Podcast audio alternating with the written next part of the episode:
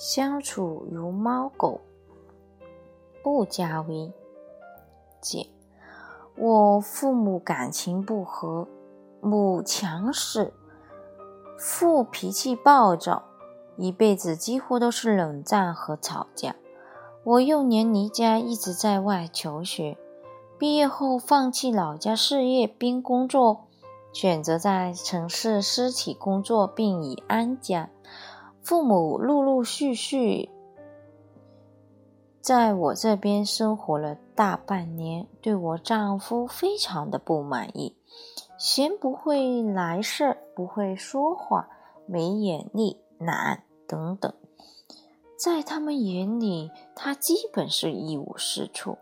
我没能力平衡父母与我的家庭关系，压抑苦闷，简直生不如死，甚至在怀疑自己当初的选择，不知道该如何改变现状。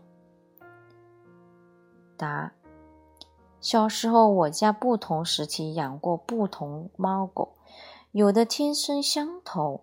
猫能躺在狗肚皮上睡觉，亲密如爱人；有的水火不容，狭路相逢必有一战，惨烈到狗把猫眼睛抓瞎。最后一对猫狗从他们第一面就是有你没我的架势，猫直接窜上了房顶不下来，狗则把持着它的地界，猫。不下来，他不管；下来就赶他。那猫养了近十年都没在屋里好好吃过饭，却也没当流浪猫，就在房顶晒太阳，在鸡舍里睡觉。后来狗老了死了，老房子也卖了，猫留给了新主人，依然狗活着。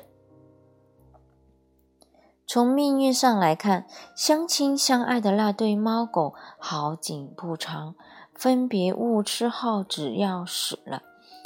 打瞎眼的那对猫郁郁而终，狗也百无聊赖。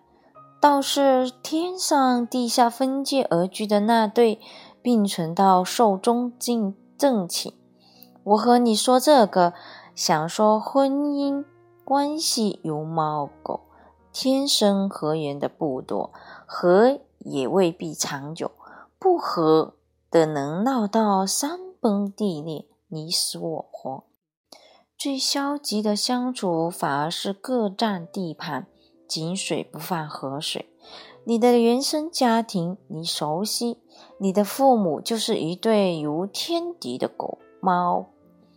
他们因婚姻关系不得在一个屋檐下，但从未平气，但从未心平气和过。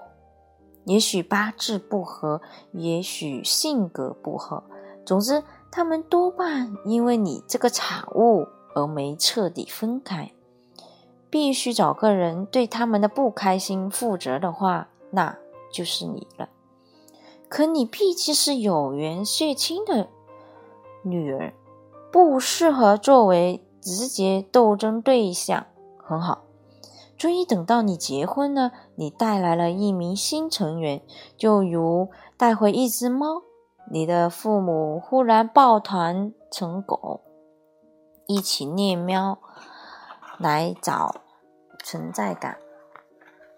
一个微妙的事实。越是长期和不和谐家庭生活的夫夫妻，对子女的控制欲越强，他们本身的不和谐就是控制欲造成的。如果控制不了别人，就会发狂。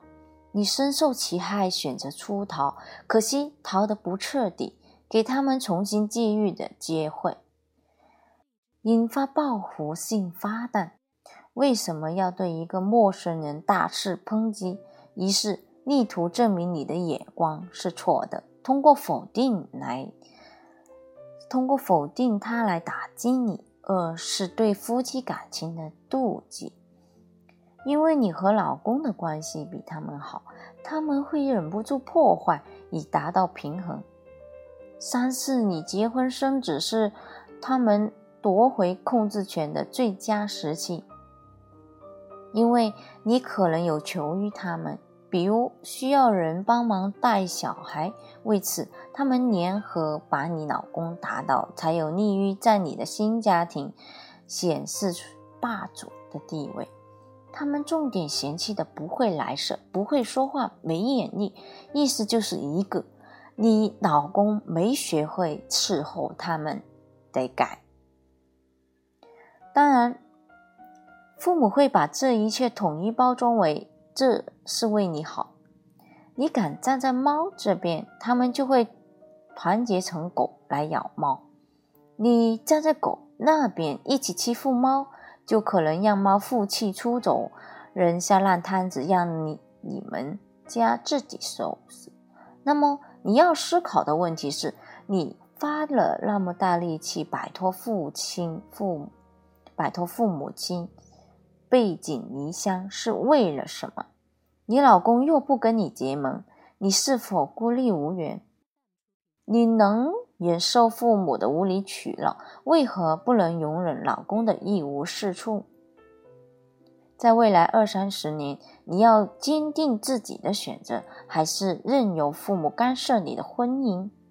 大不了就坐在趴在屋房顶的猫呗，保留个人空间比什么都重要。就算狗汪汪叫你下来，下来，我不咬你，你也不要轻信。保持距离的敌对，等于相安无事。把狗的地盘还给狗，把猫的领地留给猫，才不会复制猫狗互伤的不幸。